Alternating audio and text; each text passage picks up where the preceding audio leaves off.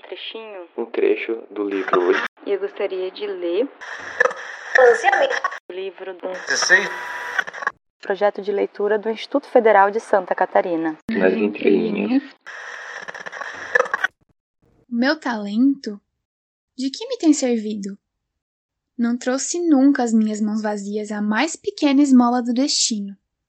Até hoje, não há ninguém que de mim tenha se aproximado que não me tenha feito mal.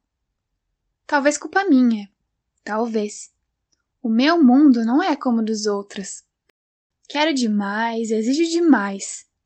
Há em mim uma sede de infinito, uma angústia constante que nem eu mesmo compreendo, pois estou longe de ser uma pessimista.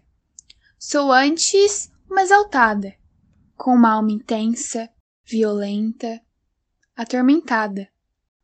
Uma alma que não se sente bem onde está, que tem saudades. Sei lá de que.